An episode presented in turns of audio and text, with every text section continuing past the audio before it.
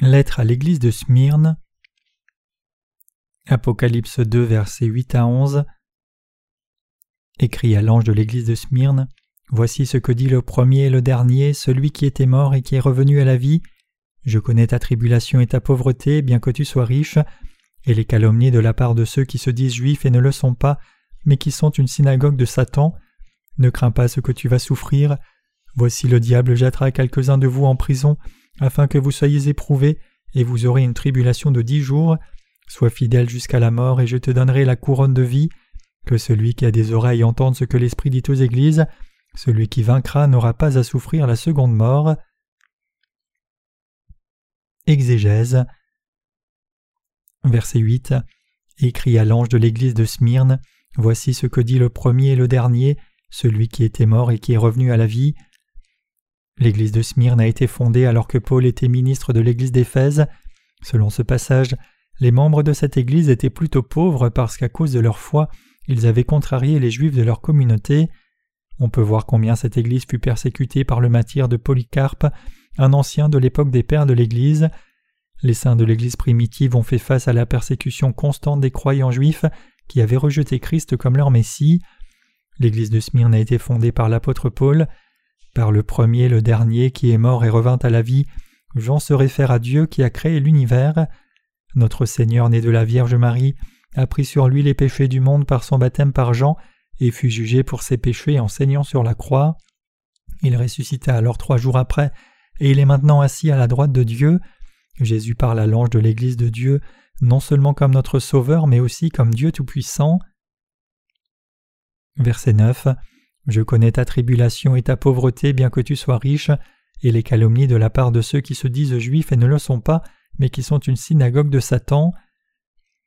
Le Seigneur connaissait toutes les difficultés et les tribulations auxquelles l'église de Smyrne faisait face.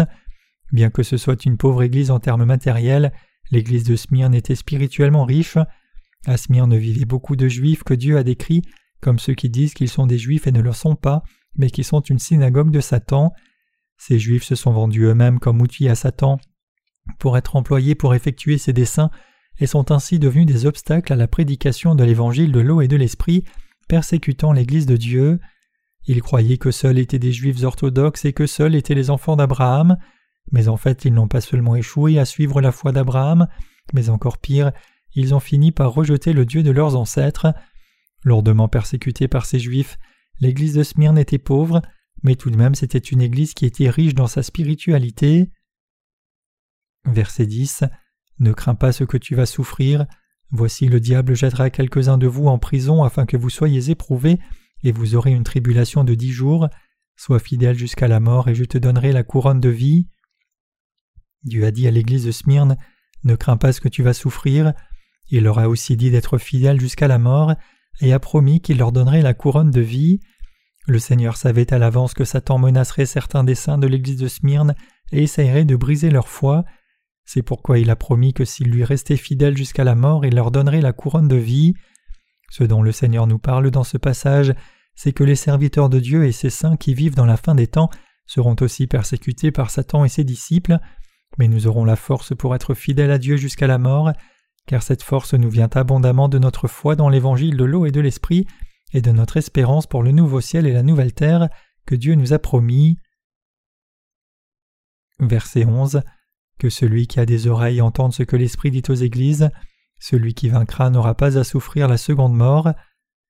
Les croyants de la fin des temps s'engageront dans une bataille contre l'Antéchrist, et ceux qui résistent à Dieu. Dieu nous dit que ceux qui ont l'espérance du vrai évangile et du ciel triompheront par leur foi. En nous donnant sa parole de vérité et la foi, Dieu a permis à chaque croyant de vaincre ses ennemis. La seule question qui subsiste est de savoir si nous serons du côté de Dieu et de ses serviteurs ou non. Romains 8, verset 18 nous dit que les souffrances du temps présent ne sont pas dignes d'être comparées avec la gloire qui sera révélée en nous. Notre persécution par l'Antichrist et ses disciples durera seulement brièvement, peut-être même juste dix jours. En ayant confiance en Dieu, vous pouvez résister à cette courte période de souffrance, vaincre l'Antéchrist, glorifier Dieu et recevoir son royaume éternel comme votre récompense. Dieu a donné aux saints la force pour gagner leur bataille contre l'Antéchrist. Triomphons tous de l'Antéchrist par notre foi dans l'évangile de l'eau et l'esprit, et rencontrons-nous tous de nouveau dans le royaume millénaire et le nouveau ciel et la nouvelle terre pour vivre ensemble pour toujours. La première mort se réfère ici à notre mort physique, tandis que la deuxième mort se réfère à la mort spirituelle par la punition éternelle de l'enfer. Pour les saints, il y a le martyr, leur mort physique, mais il n'y a aucune mort spirituelle. Je remercie Dieu de nous donner la gloire et l'honneur du martyr, à nous les croyants de ces temps derniers, comme il l'avait donné aux martyrs de l'Église primitive.